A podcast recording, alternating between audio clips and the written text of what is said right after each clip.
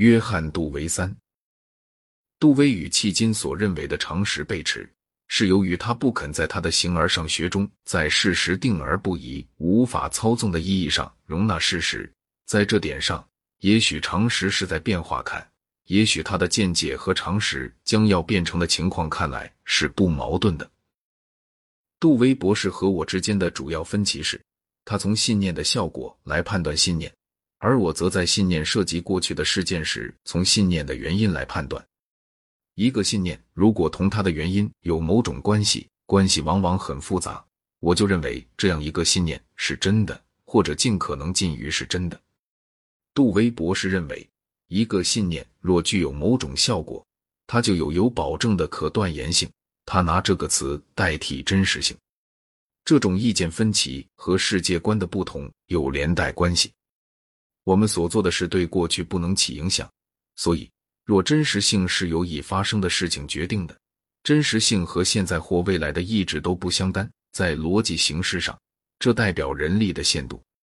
但假若真实性，或者不如说有保证的可断言性，依未来而定，那么就改变未来是在我们的能力范围以内来说，改变应断言的事便在我们的能力范围以内。这增大了人的能力和自由之感。凯撒是不是渡过了卢比康河？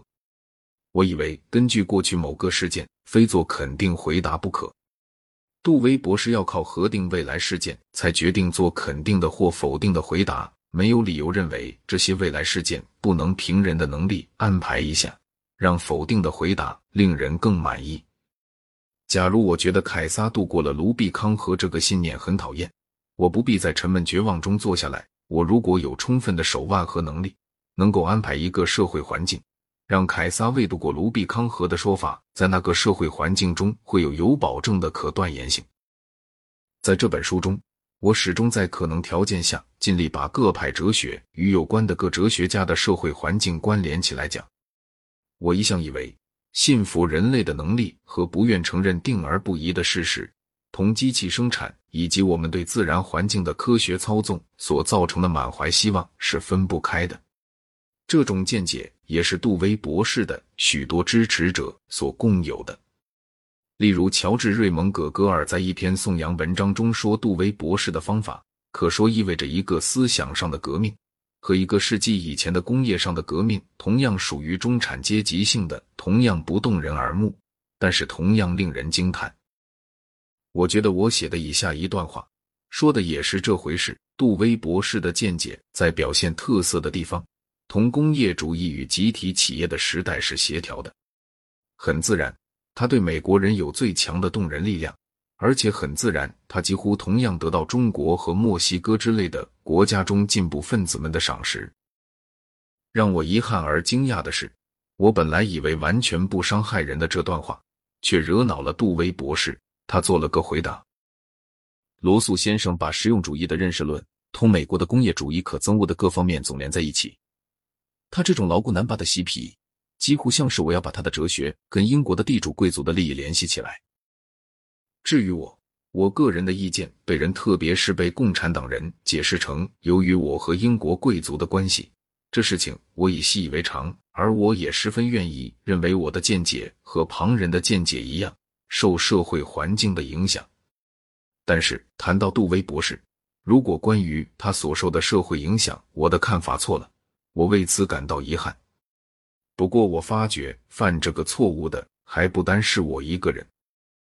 例如，桑塔亚纳说，在杜威的著作中，也正像在时下的科学和伦理学中一样，渗透着一种准黑格尔主义倾向。不但把一切实在而现实的事物消融到某种相对而暂时的事物里面，而且把个人消融到他的社会功能里面。我以为杜威博士的世界是一个人类占据想象力的世界。天文学上的宇宙，他当然承认它存在，但是在大多时候被忽视了。他的哲学是一种全能哲学，固然并不是像尼采哲学那样的个人全能的哲学。他感觉宝贵的是社会的全能。我们对自然力量的新支配能力，比这种能力至今仍受的限制给某些人造成更深的印象。我以为正是工具主义哲学中的这种社会全能要素，使得工具主义对那些人有了诱力。人类对待非人的环境所抱的态度，在不同时代曾有很大的差别。希腊人怕傲慢，信仰一位甚至高于宙斯的必然之神或命运之神，所以希腊人小心避免那种他们觉得会是对宇宙不逊的事情。中世纪时，把恭顺做的更远甚于以前，对神谦卑是基督徒的首要义务。独创性被这种态度束缚住。伟大的创建几乎是不可能有的。文艺复兴恢复了人类的自尊，但又让自尊达到了造成无政府状态与灾殃的程度。文艺复兴的成绩大部分被宗教改革运动和反宗教改革运动打消。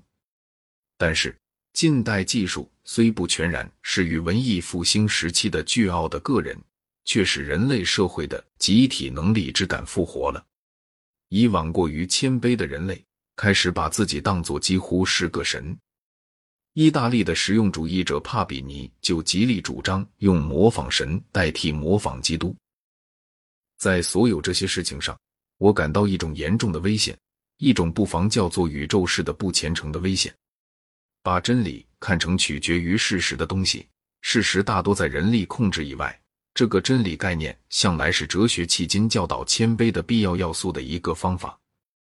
这个对自傲的意志一撤除，在奔向某种病狂的道路上便更进一步。那种病狂就是随着费希特而侵入哲学领域的全能陶醉。